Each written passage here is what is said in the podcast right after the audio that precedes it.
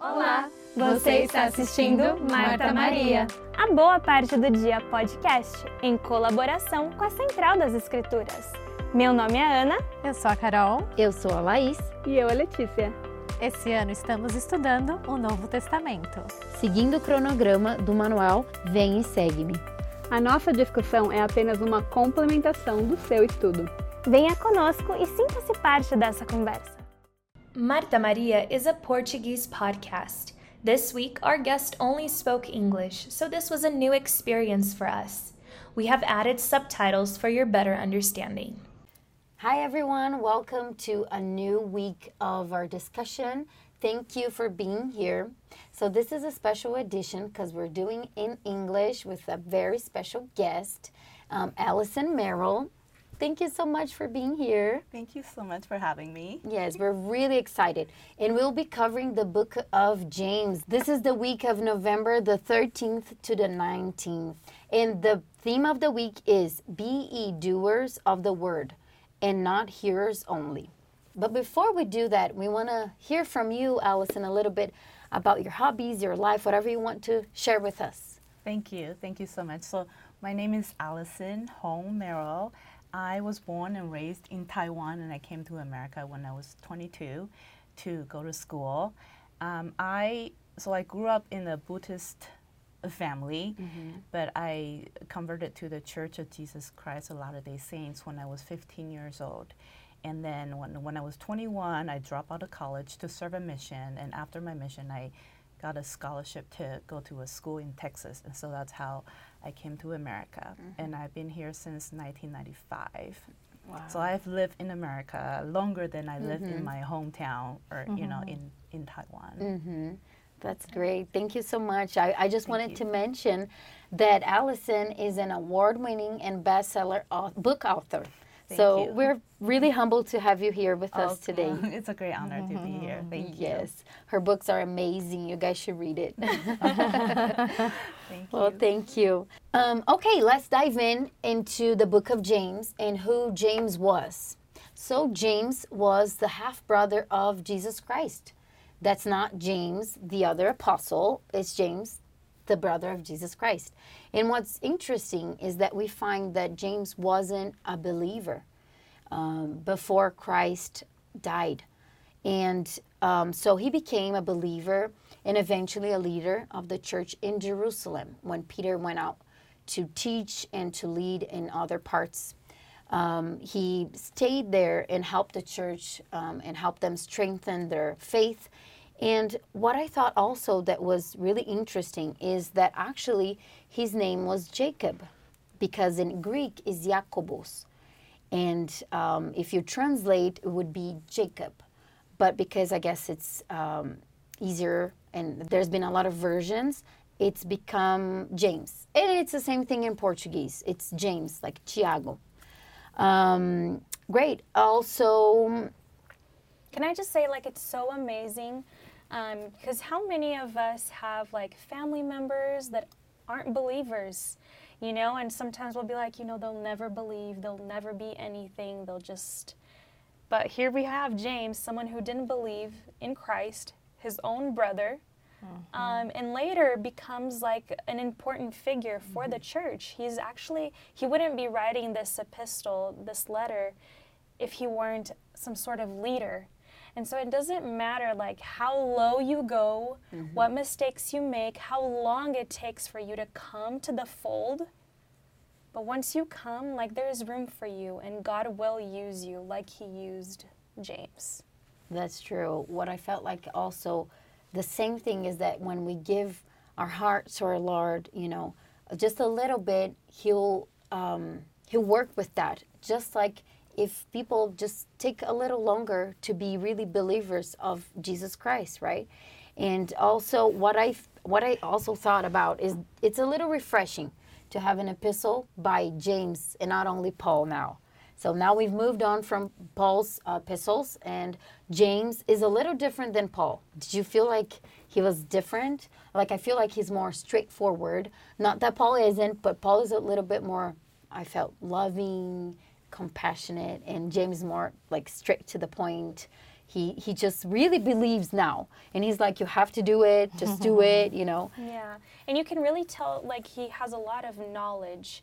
A lot of these things that he's mentioning in, in these uh, chapters, um, it's nothing new, and you can tell that all of his writings uh, rely heavily on the Sermon of the Mount, and so um, he has a lot of knowledge. We'll see a lot, a lot of him talking about like ethical. Um, advice, encouragement um, to seek self control and care for others, which are all things that Christ talked about in the Sermon of the Mount, the Mount, just in a different way, different wording, but the same message. Well, let's go. Um, and I can I just say I'm so excited that we're going to be talking about this because I love the history of the church and I absolutely love Joseph Smith. And so how can we like you know read James and not think about Joseph Smith and the humble beginnings of of the church? Um, so I just want to go into the very first um, chapter and read um, the verse that changed um, the world. Um, and that would be James 1 5. If any of you lack wisdom, let him ask of God that giveth to all men liberally, and upbraideth not, and it shall be given him.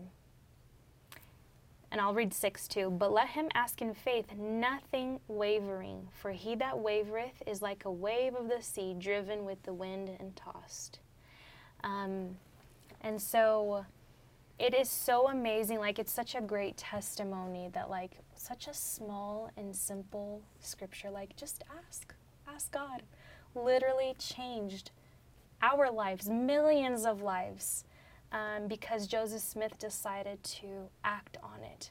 Because he could have just read and stopped there right? He didn't really have to go and pray but he wanted to act on what the scripture is saying.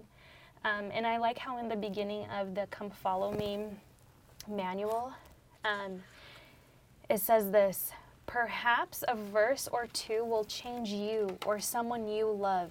You may find guidance as you seek to fulfill your mission in life. You may find encouragement to speak kindly or to be more patient. You may feel prompted to make your actions align better with your faith. Whatever inspires you, let these words enter into every feeling of your heart. And then, when you receive with meekness the word, as James wrote, be a doer of the word, not a hearer only. And so I feel like that has everything to do with this scripture. Um, and I want to invite you guys at home to really like just ask, dive in. If there's anything that you hear here in our discussion or anything that you read yourself, there are treasures. Like you just have to have your heart open and actually have the intention of acting on what you receive.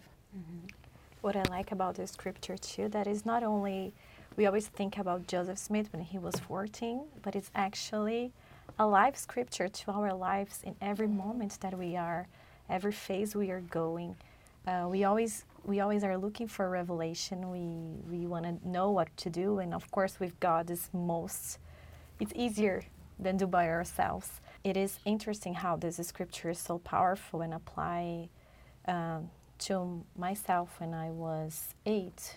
If I know that I should have baptized, if I, or when I was twelve, and when going to the young women's, if I want to go to the camp, or just small things, but things that are gonna build up our testimonies, and it's gonna build us who we are. And I love this scripture because it feels like I'm never alone. We are always seeking for wisdom. And one thing that I, I've learning, uh, I've, I, I listened to someone someone talking about this because we they he says about asking for wisdom, right?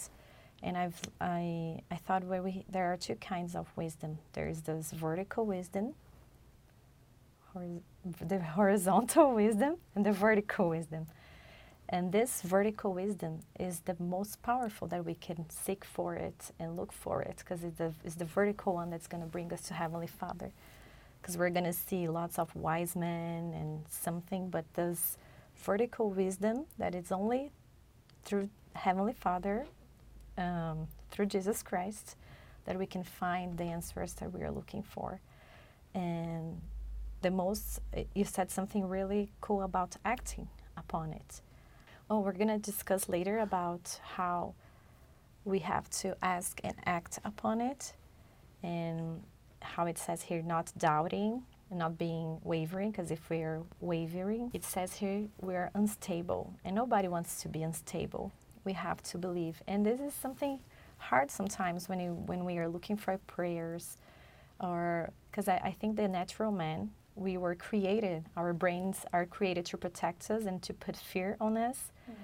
And this is a scripture that is completely opposite that we have to believe, we have to have faith.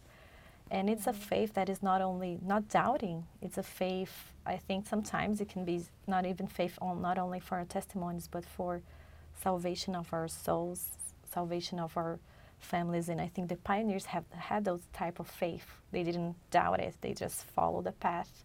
And the same as Joseph Smith. He had that, that beautiful experience, that amazing experience, and he never doubted. Mm-hmm. Can I ask you a question, Allison? Of course. Um, so, you know, just in talking about Joseph Smith and specifically the scripture, we're talking about the restoration of the gospel. You said that you converted to the church. Like, do you remember um, like how you felt when you first heard this story um, of Joseph Smith praying and asking God. Would you be able to, to share that if you remember? Or yes, so I was actually 13 years old when a set of missionaries from the church came to my family home to teach my whole family the gospel. At the time, uh, my my father was not really enthusiastic about having the missionaries come because we were Buddhists. Uh, on paper only. we were not practicing Buddhists, but that's what my parents would tell people. We're Buddhists. We, we're not going to convert to any Christian churches. No, but but we are very courteous, culturally correct mm-hmm. um, Chinese people. We would let you come and be our guests, and we'll feed you, and we will entertain you. But but we're not going to get baptized. That's my my father's. Um, mindset at the time. So the missionaries, this is back in the ni- uh, 1980, uh, 1980s, 19, I believe it's 1987. So there was the missionaries at the time. They did not have DVDs or there was no cell phones at the time. Obviously, the missionaries brought a set of slides and they had a projector. Like a projector. Yeah, oh and they, they turned one of our living room walls into a, a you know, the, yeah. so we watched the, the movie. We were I, I was a teenager, and my sister, I have this younger sister who lived at home um, with us. We, I have two other sisters who were sent away. That's that's another story. But anyway, so my sisters and I, we were so excited because we never had home movies. Yeah. and this was so exciting, and we were very very anxious. You know, it's like, oh, this is this is gonna be like the best day of our of our lives having a home movie. We're so cool. And then the movie was about the first vision, how Joseph Smith went to the, and we all know the, the story. Okay, and so the thing about the slides, I feel like I had to explain it a little bit because I feel like some younger people in, in this next generation, they probably won't know what slides are.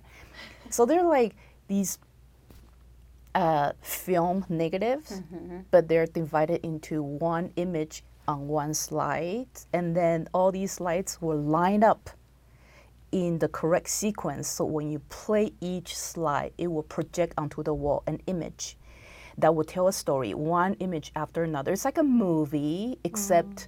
you have to manually operate the projector. Uh, it might be like the movie might be a little bit more robotic, yes, right? It's, and it's yeah, and you have to wait until the next scene. Yes, like, it's a still image. Right. It doesn't move, but there's a tape recorder that will play oh, the narrate the narration of the mm-hmm. story. So somebody's telling the story recorded on the tape, and so one of the elders would play the the the recording mm-hmm. of the mm-hmm. narration to tell the story. The other elder will move, move the slide. okay, you see the operation going on. Yeah. I thought my house is so cool. It's wow. like the coolest in the neighborhood. we had a factory, a film factory in my living room. I was like feeling so excited. But that was the first time I ever heard of the story of the first vision.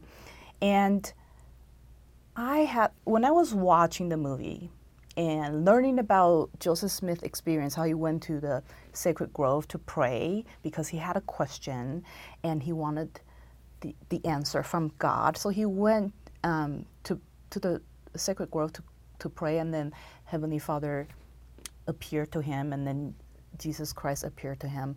And when I was watching that, I did not doubt that that I never thought for a split second that was a lie. Never. I had a believing heart, and I hope it doesn't sound like I'm bragging. No, I just believe. I believe, and even though I could not say at the time that I knew it was true because I didn't know. I wasn't there. I didn't know it actually happened, mm-hmm. but I believe it was a true story. You know, I thought it was like when you study history in school mm-hmm. Mm-hmm. and then you read in your textbooks, this happened, this happened, you believe it. It was like that for me. But there was like later on, I I wanted to know if that actually happened. If Joseph Smith really did see God and and Jesus Christ in his first vision, I had to go and pray about it the way that Joseph Smith prayed about the question he had. Now I had to do my own asking.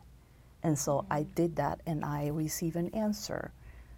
And I feel like that's the difference between believing and knowing. Because once you know, you cannot deny it. But with, with belief, it's very pure. It's if you believe it, Like you believe in Santa Claus. Exactly. Mm-hmm. it is that pure belief that little kids have, right? And and then later on we get older and we start have doubts and we don't believe as easily, so we must know. A lot of mm-hmm. people sometimes they need to see signs to believe because seeing is believing for them. But believing is actually seeing right? And so I feel like we possibly all of us have to go through the same conversion process where you have to receive the answer for yourself. And I'm very grateful that Joseph Smith set that example for us to know that if you take your question to God, He will answer. He will answer in His way. It might not be immediately, but He will answer it the best way that He think will work for you. And so sometimes I feel like it has to do with patience. You have to be patient, waiting for that answer, but never doubt it that y- the answer will come. I love that. Thank you for sharing. And I think all of us like really like there was something so like pure and like true about your testimony. Like we could all feel that like you actually felt those things. Yes. Um, so thank you for sharing. That was that was amazing. And yeah, sometimes you know answers they don't come right away. God doesn't come and tell us what to do. Sometimes we may ask for years and years and years, and it might take a while for us to to receive an answer, but it will come. And yeah, it does require patience, Patience. which is one of the topics, right? That's true. Yes, that's what James um, writes um, in his epistles. Let's go to number one, chapter one, verse four. But let patience have her perfect work, that ye may be perfect and entire, wanting nothing. So I thought it was really interesting because the wanting nothing you you got to be patient really and know that god and, and trust the lord to know that he will answer because by waiting and being patient then uh, it will do the perfect work and will not only give you the answers you're looking for but will it will make you whole it will make you better Yeah. because you're going to become a better person, a better believer, right, uh, of Jesus Christ if you wait patiently. And the difference between waiting and just rushing is evident. You become better, right? And then um, we go to chapter 5 from verses 7 to 11. I can start. Okay. Be patient, therefore, brethren, unto the coming of the Lord. Behold, the husbandman waiteth for the precious fruit of the earth, and hath long patience for it, until he receive the early and latter rain. But ye also patient, establish your hearts, for the coming of the Lord draweth nigh.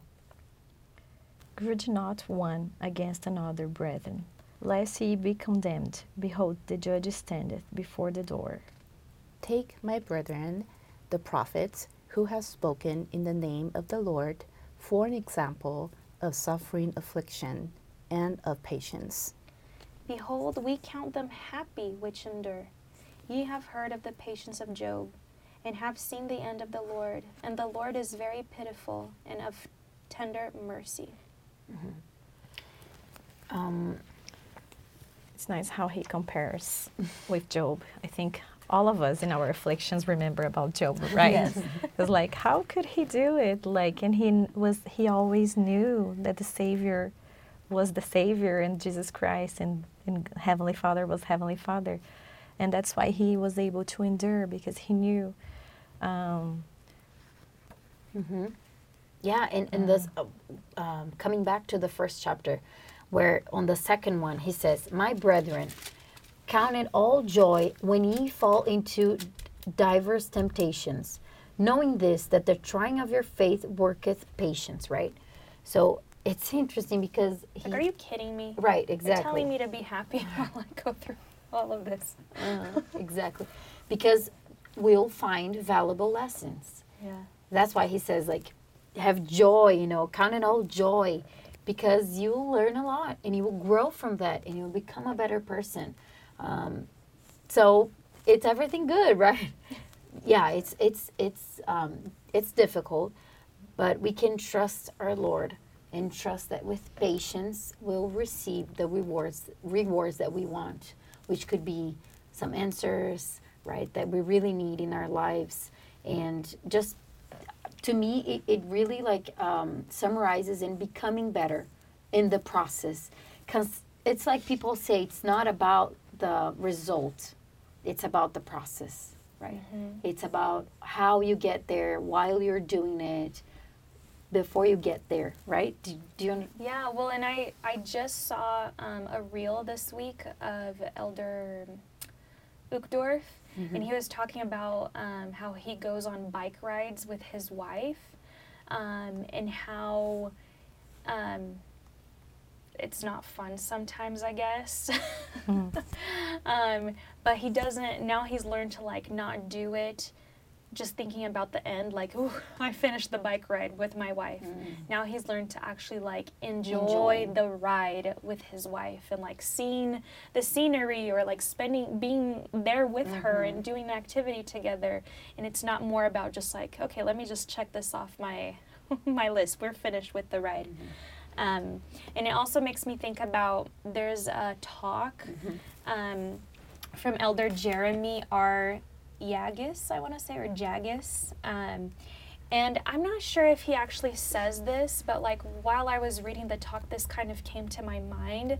Um, how like true patience, like true patience, needs to come with joy. You are not being patient if you're being grumpy and if you're complaining. That's not being mm-hmm. patient. Mm-hmm. And I think that's the hard part, mm-hmm. right? It's like going through the trial, going through the waiting period, and still be happy. That is patience. right it um, reminds me oh sorry Now, the question that I was gonna ask is, um, it's like when we are in the trial, when you said about the process, it's hard to have that vision that I'm happy, that I'm. Yeah. Uh, happiness is different than joy. We know that. Ha- joy are moments, right? We have moments that, that we feel help, and I think those are the blessings that they that James is telling us to remember. That comes with the gratitude. When we remember to be grateful, count our blessings, then we're gonna have joy in our afflictions. Um, I think happiness is much further than that, right? Happiness is to know that we are daughters of, and sons of God, that He is always going to be there for us. I think we, if we relate our, our happiness with our identity, it's something that's uh, like knowing, like Allison was telling, if we know that, nobody's going to take out our happiness. Uh, but in the process, it's hard to see the end. I remember I was talking to a friend when I was going to a trial, and I said, Oh, you remember, I was so stubborn. I said, I, I was not going to see the end of the tunnel. And she was saying, No, you everything's going to be all right, Caroline. She always used to tell me that. And, and I said, and I talked to her. Her name was Joanna. I said, Joanna, do you remember how, how I was doubting everything? And she said, Well, you were not that faithful. Like, no, no, she said something like that. She said, Well, um, it's hard when you are in the middle of the whirlwind to see that the tempest is gonna come and things are gonna be better.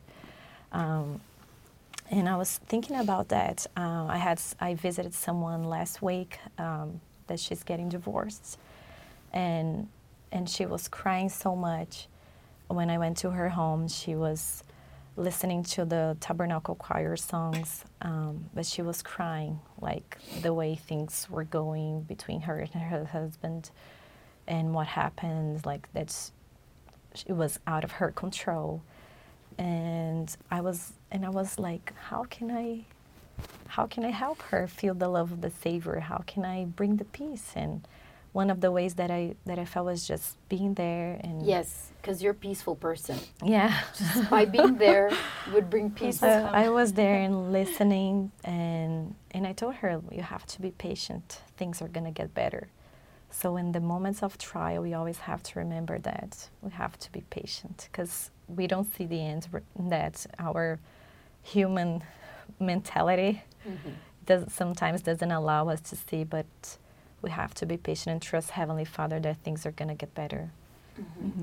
Right. And I, um, I learned, I don't know if you even know this um, late poet Maya Angelou, and she once said that when you are, when you encounter challenges or difficulties, trials, tribulations in life, show your attitude of gratitude. Just be grateful. First of all, you're still breathing, you're still alive, and you might not have health, you might not have wealth, you might not have the things that you think will make your life perfect.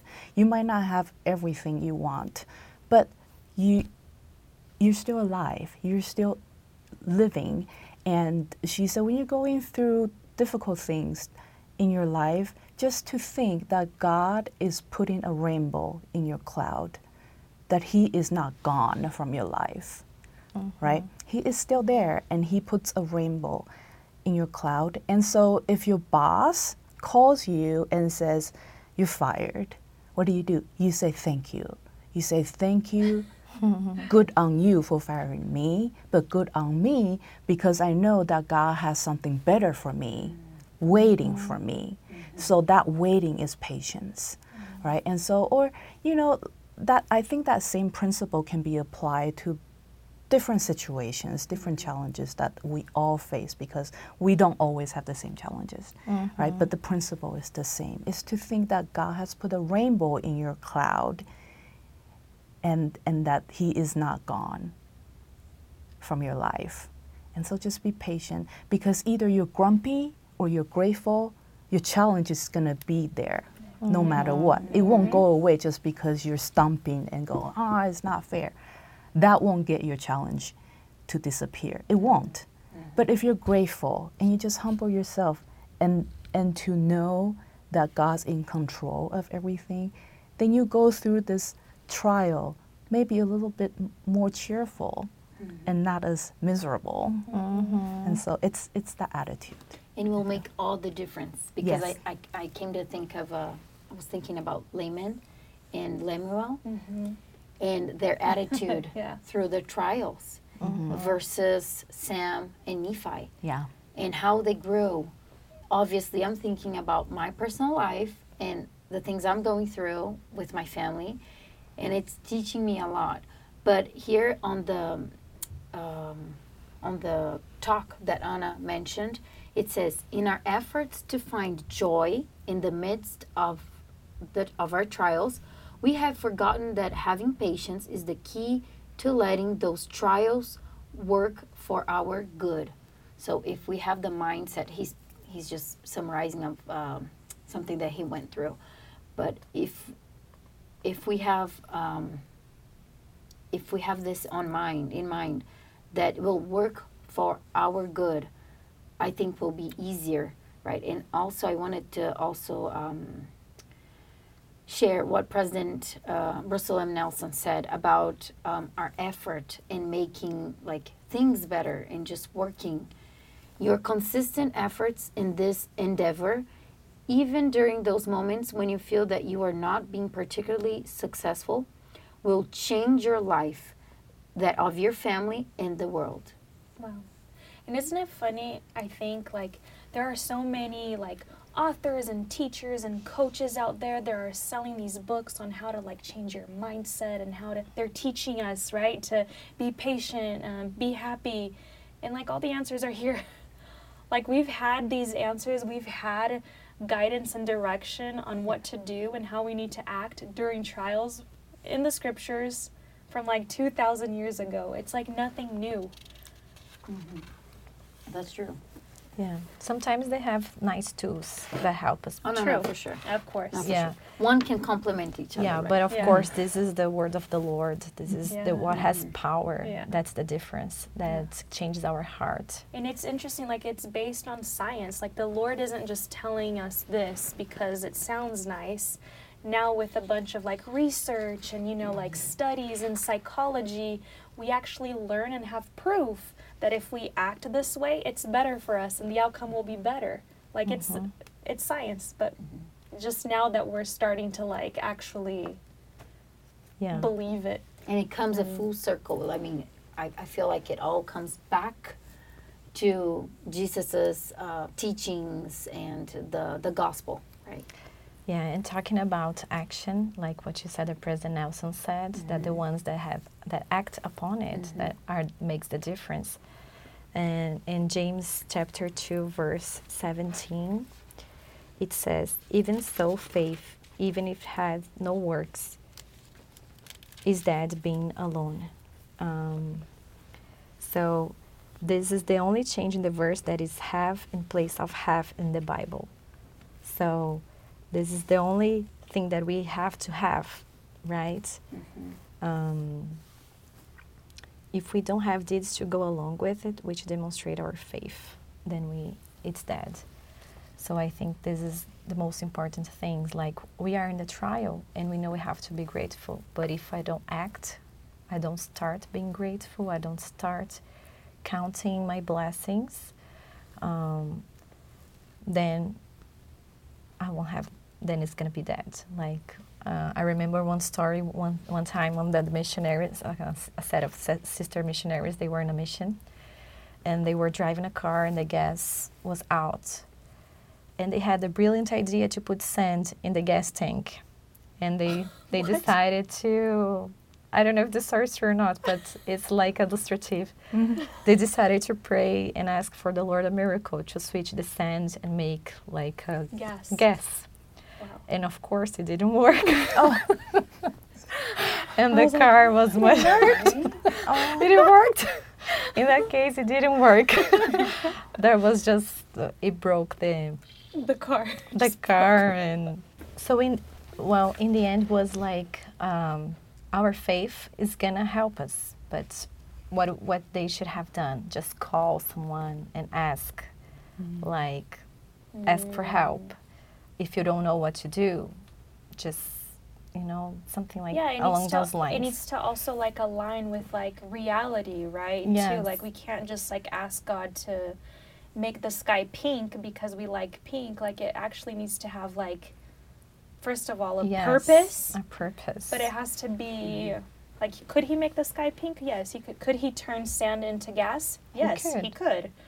Yeah but he, it has he- to- Jesus turned water Into wine. wine. Maybe that's So- what they thought. But, Yeah. You know, but we also need each other to help each other in this mortal existence. Yes. So they could have, you know, had someone help Yes. them. Yeah. you know. Exactly. So I heard the story about this this brother in the church. He he and his neighbor, they were very, very good friends. So one day this brother told his neighbor, sort of bragging, you know, he's bragging, and he said, You know what? I have not missed a week of church for the past 30 years. Never skip a, a week. And so the neighbor said, You know, that's wonderful. That's amazing. Um, but what were you doing all that time when you were not in church? Were you being a true Christian? And so I think that question really is what all of us should be thinking about or d- d- how will we answer that question? You go to church one day out of a week, and you have six days mm-hmm. in a week that you're not in church. What were you doing on those six days? Were you being a true Christian?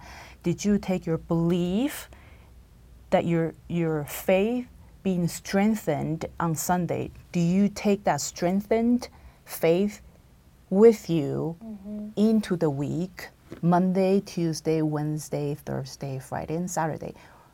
Do you still use that same faith to live your life? And I think that's the true example of how faith without work is not um, perfect. Yeah, yeah. You, you, you can believe, but do you act on that belief? Do you live a life that will reflect the fact that you are a Christian? Mm-hmm. Do you say, do you think, do you do things that will make people look at you and say, oh, that's a Christian? Mm-hmm. Yeah. And it makes me think too of like the word work. Like, yes, going to church every Sunday mm-hmm. is part of that work. Like, we have to do that. But do we keep working Yes. right throughout the week? Yeah. Are we still um, doing the things that require us? Because it, it is a mix. Like, yes, we have to do the work, but is it changing us? Are we truly allowing this work to change us? And are we taking it? Mm-hmm. Um, and are we taking it the rest of the week or the, the rest of our lives? And we learned a lot with Paul in the past books about not being just religious, right? Mm-hmm. Like he was mm-hmm. always talking about the religious people, but how to be a disciple of Christ. So, and not seeing the church as a church, but like the kingdom. Like, how am I contributing with the kingdom of the Lord? And Yeah. things like that. It makes me think that James lived his whole life close to Jesus and saw Yeah. Jesus like ascending, I mean, in his own life, like being a, a child and then being um, or um, a teenager in the temple and teaching. And it, it makes me think that it's it's like Jesus, like him saying, it's like Jesus, be doers and not hearers. Do it you know do things. Go ahead you know like nike you know just do it. Really just do it you know and um, it makes me think that we have to trust the lord. Because if we want to do things we have to have like even a bigger reason why we do things. And first is because we trust him. And how do we trust him doing things like how can i show? I, I, am thinking about the example of reading the manual or reading a magazine and it shows this beautiful car and you love it and you have it in your garage. You've purchased a car and it's great and it, and it tells you how many miles we make an hour and you know all the facts but you won't know until you drive it you know? So you mm-hmm. ha- we have all this potential within us and if we don't do it we won't we'll never grow we'll never know Can I, and it, it makes me think of um, verse 6, chapter 1, verse 6, where he says, you know, let him ask in faith, nothing wavering. Um, for he that wavereth is like a wave of the sea driven with the wind and tossed.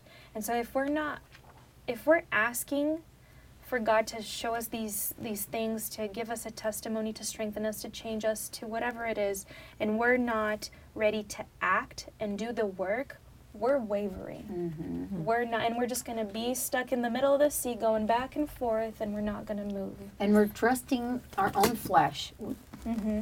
we are trusting our own flesh we it's a way of saying to our savior my way maybe is a better way and when i came to think of that i was like wow so i have to trust him trust that his way will be better than mine sometimes we don't think about No, like in that way So, what do you tell people that are listening to us now, or what question, like if they if they have this question, how can I start being a doer of the work and not a listening? How can they start being a doer?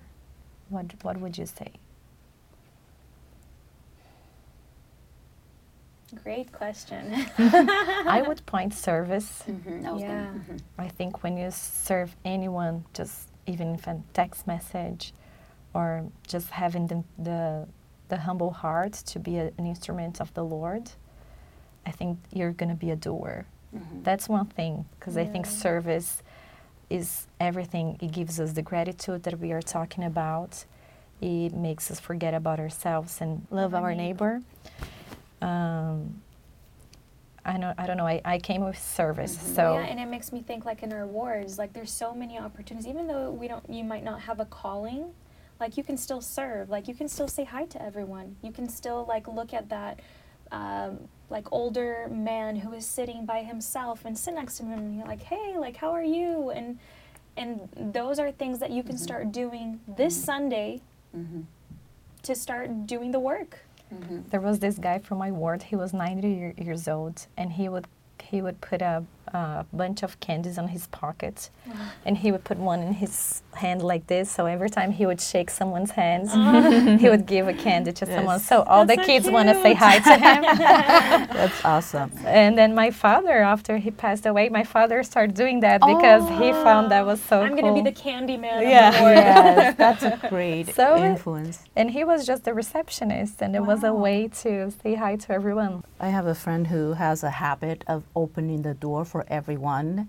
And I, well, I'm from Taiwan. That wasn't something that we did. W- At least when I was growing up in Taiwan, nobody opened the door for anyone, you mm-hmm. know? But I came to America. That was one of the things that I noticed that Americans did. And I thought, mm-hmm. oh my gosh, they're so kind. Why are they so kind? Why they, like they don't even know they, they didn't know me, but they mm-hmm. opened the door for me. That made me feel very special, you know. And I had this friend here in America. He had a habit, or he had um, made a choice to always open the door for everyone in public, right? And so he will open the door at church for people coming in, and so people, you know, uh, will start coming in um, on Sunday, and he will hold the door for the person who parked the car at the farthest corner of the parking lot, and slowly, slowly walking toward the building with a cane. And this guy will be holding the door and waited forever for this this old man to slowly approach the door and then he will say hello or say good morning to this old man. And he would do that and people noticed, right? And then they asked him, "Why do you you don't have to. You know, if you open the door for people and three or five people enter, they don't pay you. You don't have to just stand there for two, three minutes for this guy to slowly, slowly, you know, inch his way into the building. And he said, Isn't he a child of God? The same as these other people who, who just enter the door, you know, enter the building, pass the door. Are they not all children of God? Why would I only open the door for these people and not that one just because he's slower? Hmm. You know? And so that really struck me when I heard the story is that if you just truly understand and remember that everyone is a child of God, then you wouldn't have any problem serving them because you are a child of God yourself, mm-hmm. right? So that makes you a princess. Mm-hmm. yeah, true. And so people will serve you gladly if they really know your true divine identity mm-hmm. as a child of God. And that is the same attitude we will have dealing with other people around us. You will be so happy to serve another princess or mm-hmm. another prince because you know who this person's father is Yeah. and you know his father is God, you will not say, "Oh, it's too slow. I'm not gonna hold the door for him." No, you won't.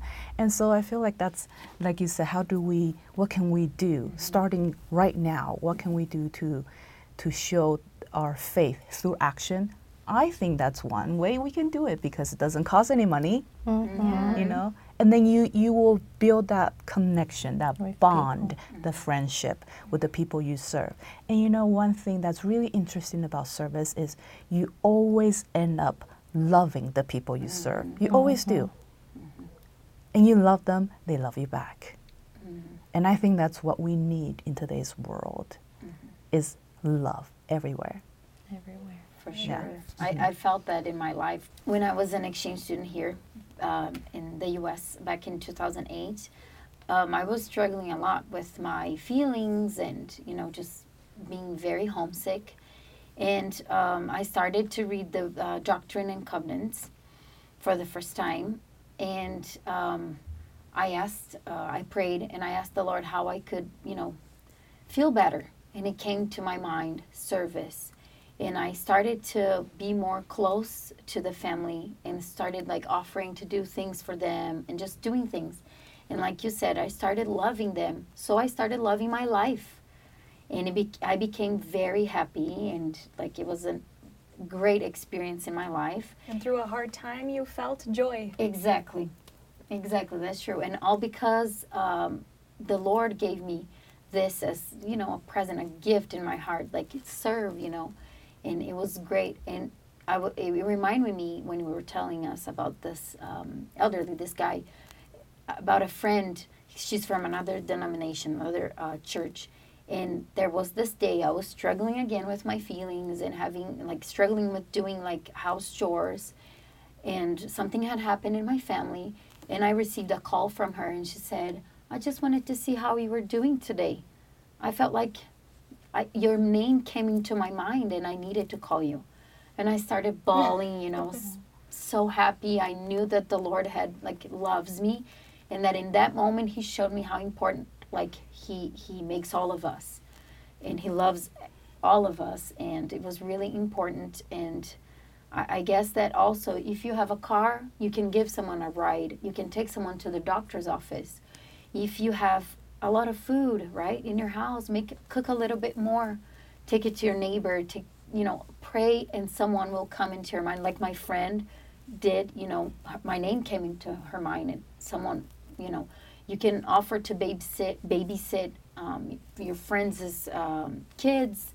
You can go to an elderly um, home and just be a companion. You know, just talk to them. And there's a lot Spread of ways. love. Spread love. Yes. There's a lot of ways we can we can serve for sure.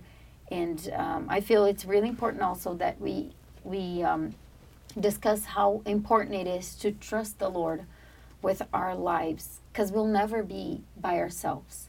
We'll realize in the midst of um, our trials that the Lord has always been by our side, giving us support, embracing us, and helping us, right? And that is in the doctrine and covenants, right? Mm-hmm. That will be in your right hand Right. and your left hand, Uh-huh. and the angels are going to be around us to sustain you. That's a beautiful promise that shows that we are not alone, and the the Lord is entitled to send us angels. And I think when we honor our covenants too, when we go to the temple seeking for prayer, revelation, and power, we're going to have those angels around us. The next topic on James 3 is Yes. very important too.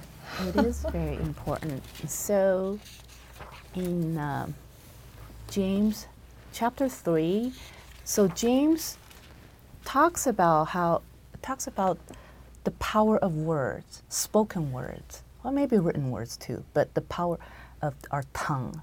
So our tongue is a very small organ in a human body, but it is so powerful that it kind of can control our, our body.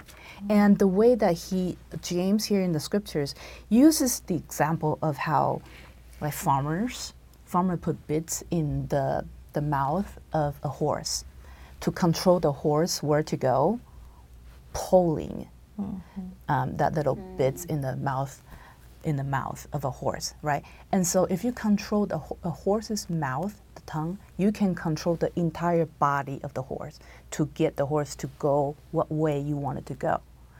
And it's the same as a captain of a ship. The captain of a ship can control. Uh, sometimes the ships are huge. So think of a cruise ship. Okay, a cruise ship is huge, but the way that you get the cruise ship to go in what direction you want to go, the captain of the ship only has to control the rudder, and the rudder is not big. And so it's the same metaphor that um, James uses in the scriptures in chapter 3. He's talking about how our tongue is such a small organ, but but our words that come out of our mouth has such um, important impact. And there's a saying by uh, Greek philosopher saying that we have two ears, but we have one tongue, so that we can listen more and speak less. And the reason why we need to speak less is a lot of times when we don't have control over the things we say, we just talk all the time without listening, we get in trouble. We just keep talking, right? And so it's not like we shouldn't talk, but be careful with the words that come out of our mouth. Because words have the power. If you put a few words together, you can make people want to go to war. Mm-hmm. But if you put some words together, you can make people desire peace. It's all in the words. And in the end of our life, when we return to our Heavenly Father or we return to the Lord to be judged, what we take with us is words. It's our covenants. Because covenants is the promise we made with Heavenly Father, with our Lord. We promise to do certain things, right? And so that's words. That's the bond of words. And so that's why we shouldn't say things lightly. We shouldn't joke about things lightly because there will be consequences. Mm-hmm. And so we need to be very careful. Control that one tiny organ in your body and to preserve your soul in mm-hmm. righteousness. And it, it's crazy to me, like in the chapter 3, verse 10, he says, like, out of the same mouth proceeded blessings and cursing. And so it and it and it's hard sometimes to really think about like how much power we have. Like we in any situation, we might be fighting and we might be right, but we still have control. If a person is being rude to us, do we need to be rude back? No. We can choose to bless them and not curse them. Um, but sometimes I think we get so caught up. Oh, my, but my boss is so difficult. He's so hard to work with.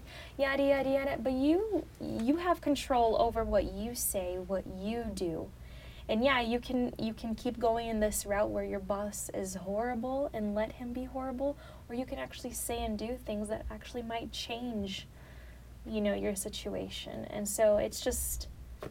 I think we forget that we have a choice. We can choose to respond to any situation however we want.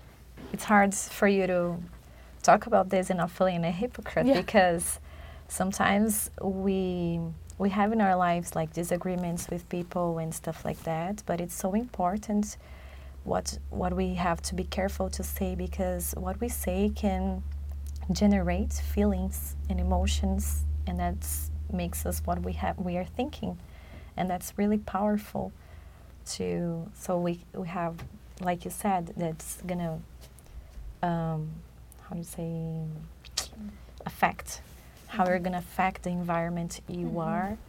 And there is a scripture. It's in peter 3.10 that says for he that will love life and see good days let him refrain his tongue from evil and his lips that they speak no guile. Mm-hmm. And it's i think it's like a complement of what you just beautifully said. It's it's such a powerful thing and it's hard sometimes. Like i had a tough boss to work with and i was just like oh it's so hard. And then i started praying about her. And can you imagine? She loves me today and i love her. Um, she was like we i was working in a moving company so movers were like Buff. buff and hard and all strong. And she was like a strong female to deal with them. And, and she was intimidating to them too. And i'm like how i'm gonna? And i think i was asking heavenly father to to bless us to bless me and to bless her too that we could get along and she could see my potential in my work. And and it was amazing like how our relationship uh, grew up and I love her and she loves me. Like when I go, if I go to Florida, I, I go, t- t- I, I text her and I say hi to her because I want to see her, see how she's doing. So that's how the miracle of tongues, like you were saying, it could bless me, or if I could take my in the wrong side, I would never talk to her anymore. Or, and then she blessed my life. I think I blessed her life in other ways too. And it's beautiful, the power Well, we have. And, and Carol, like that just shows like the type of person like you are inside as well. Um, like in this book um, that I often use here in our podcast from Elder Holland, Our Day Star Rising, he's talking about this specific um, verse that we're talking about, um, and he says this. I, suppo- I suppose it goes without saying that negative speaking so often flows from negative thinking, including negative thinking about ourselves. We see our own faults, we speak or at least think critically of ourselves, and before long, that is how we see everyone and everything. No sunshine, no roses, no promise of hope or happiness. Before long, we and everyone around us are miserable. And so, the way we speak to people, whether it being cursing them or blessing them, show it really shows how we're feeling on the inside. And if we're saying hard things, then we probably need to take a look inwards and be like, "Whoa, there's something. Maybe I'm or even in the if, wrong here." Or even if you're not talking about the person, but about a situation, Situation. like you're being you're being negative about something that you don't know if it's gonna be okay or not. So I decided, like I made a goal to myself a while ago, to not say the word I can't or I Mhm. don't. Like I don't say that out loud because that will make me feel that uh, I mean, believe That that, I really- yeah. that I really can't, and I don't all want to about say that that. mindset, right? You have to starts here, like you said. The mind controls. Yeah. And like you said, the beauty, the Bible has everything. It's there for us to to study and Yes. learn and get the resources we need, right? Mm-hmm. Also, on the um, chapter 4, there's a verse that when I was reading, a couple verses called my attention, but this one did too. And I did send it to my brother, and it's on uh, James 4, chapter 4, uh, verse 8. Ana, do you want to read it Sure. to us? Draw nigh to God, and he will draw nigh to you. Cleanse your hands, ye sinners, and purify your hearts, ye double minded. um, usually when we read, we can feel a little offended, but I chose to to be in his footsteps, whatever James's, and hear hear it with um, a humble heart. But this part here, the first uh, the first phrase, "Draw nigh to God, and He will draw nigh to you." I sent it to my brother because uh, when he was on his mission, uh, we went to his mission um, to bring to come back with him, right? And on his last uh, talk on a sacrament meeting, he told uh, there there were a lot of people that converts new people to the church, and he said that, and um, he said that if we are close to God, if we make God a priority in our lives, He will make us a priority in, His life too. And when I read this verse, it really reminded me that if we draw nigh to God, if if you know we're close to Him, He will be close to us, and He will help us, and He will like embrace, support, and we'll we'll have everything we need because we'll have our Lord with us. That verse reminds me that picture that we have of Jesus Christ knocking on the door that has no hand, handle, n- d- no doorknob. That here he's there and there is a window. So if you look at that picture, then we can put for you guys to see. Um, there is a window, so he sees who is in that door, and he's kind of close to us, but he cannot enter. We, have need to open the door. And um, so these chapters, this epistle is beautiful. It's beautiful. It's beautiful. We, we do really recommend you guys. Obviously, maybe if you're listening to us, watching us, it's because you you have already studied. If that is the case, perfect. If not, if you're starting your study with us, just please read everything because James he speaks so beautifully.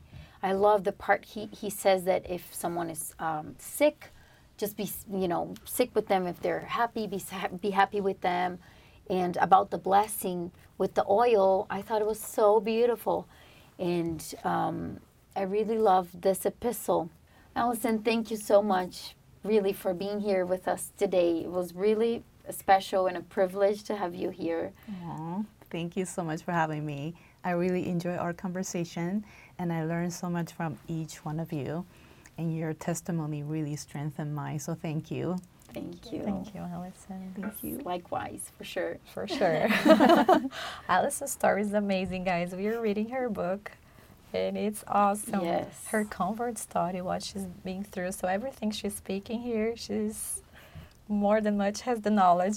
Oh, thank sure, you. for sure. Thank you. I appreciate that. thank you And thank you for being here with us. We are so grateful. Please do uh, com- um, leave us comments here down below.